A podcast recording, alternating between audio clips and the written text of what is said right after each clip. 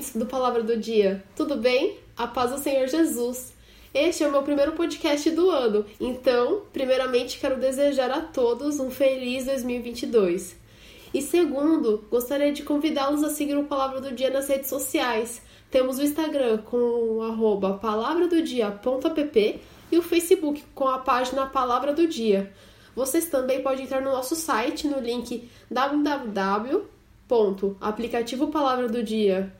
www.aplicativopalavradodia.com, tudo junto, para nos conhecer melhor, tirar suas dúvidas e se sentir à vontade, podem fazer um pedido de oração também. Estamos sempre à disposição. Bom, você já amou seu inimigo hoje? Acredito que esse título tenha te, te incomodado, assim como me incomodou quando preparei essa palavra.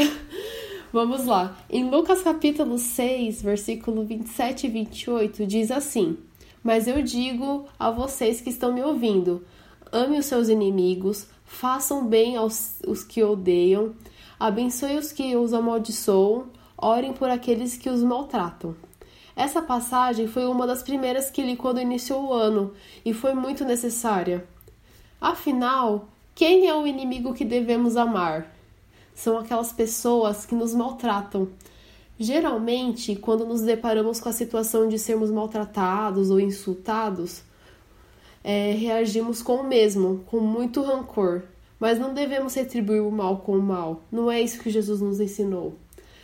Em Mateus capítulo 5, versículo 46 e 47, diz assim: Jesus diz assim: Se vocês amarem aqueles que os amam, que recompensa receberão? Até os publicanos fazem isso. E se vocês saudarem apenas os seus irmãos, o que estarão fazendo demais? Até os pagãos fazem isso. Amar apenas os amigos, até os pecadores amam, mas nós, como servos de Deus, somos desafiados diariamente a fazer além disso, a colocar em prática o amor incondicional, o mesmo amor que Jesus teve por nós. Amar e agir sem esperar nada em troca. Mas como podemos praticar o amor pelos nossos inimigos? Isso não significa que devemos abraçar e fingir algo que não é natural, com falsidade. Amar significa tratar bem, fazer o bem, abençoar e orar por, por essa pessoa. Assim como lemos em Lucas 6, nos versículos 27 e 28, que, le, que lemos ali no começo. Além disso, Jesus diz no capítulo 29: Se alguém lhe bater numa face, ofereça-lhe também a outra. Se alguém tirar a capa, ah, não, não impeça de tirar-lhe a túnica. Ou seja, não retribui o mal com o mal. Não vale a pena. Não deixe que o sentimento de justiça invada seu coração e te faça agir da mesma forma que o seu inimigo fez. Deus é sua justiça e está vendo todas as coisas. Ele vê o seu esforço.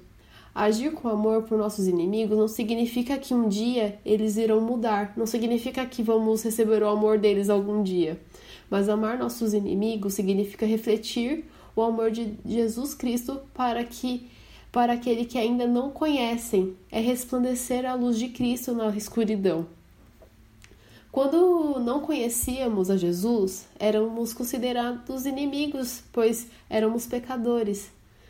Mas a partir do momento que aceitamos Ele como único Senhor e Salvador, nos tornamos filhos de Deus, assim como diz em Romanos 5, versículo 10.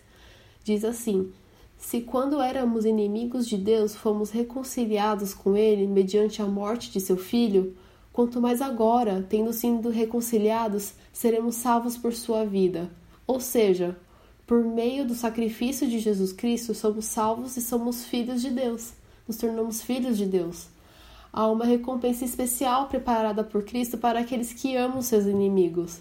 Em Lucas 5, versículo 36 ou 35 e 36, Diz: Amem, porém, os seus inimigos, façam-lhes o bem e emprestem a eles sem esperar receber nada de volta. Então a recompensa que terão será grande, e vocês serão filhos do Altíssimo, porque ele é bondoso para com os ingratos e maus. Sejam misericordiosos, assim como o Pai de vocês é misericordioso. Que possamos ser misericordiosos, assim como Cristo Nas, na Bem-aventuranças, ali em Mateus 5, versículo 7, Jesus diz que bem-aventurados os misericordiosos, porque eles alcançarão misericórdia. Bem-aventurados significa felizes são aqueles. Então, se somos misericordiosos, também alcançaremos misericórdia de Deus.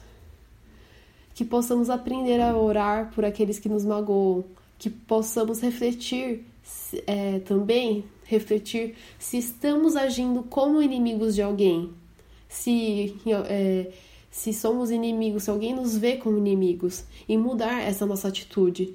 E cada dia ser como verdadeiros, sermos como verdadeiros filhos de Deus. Que Deus te abençoe e até a próxima.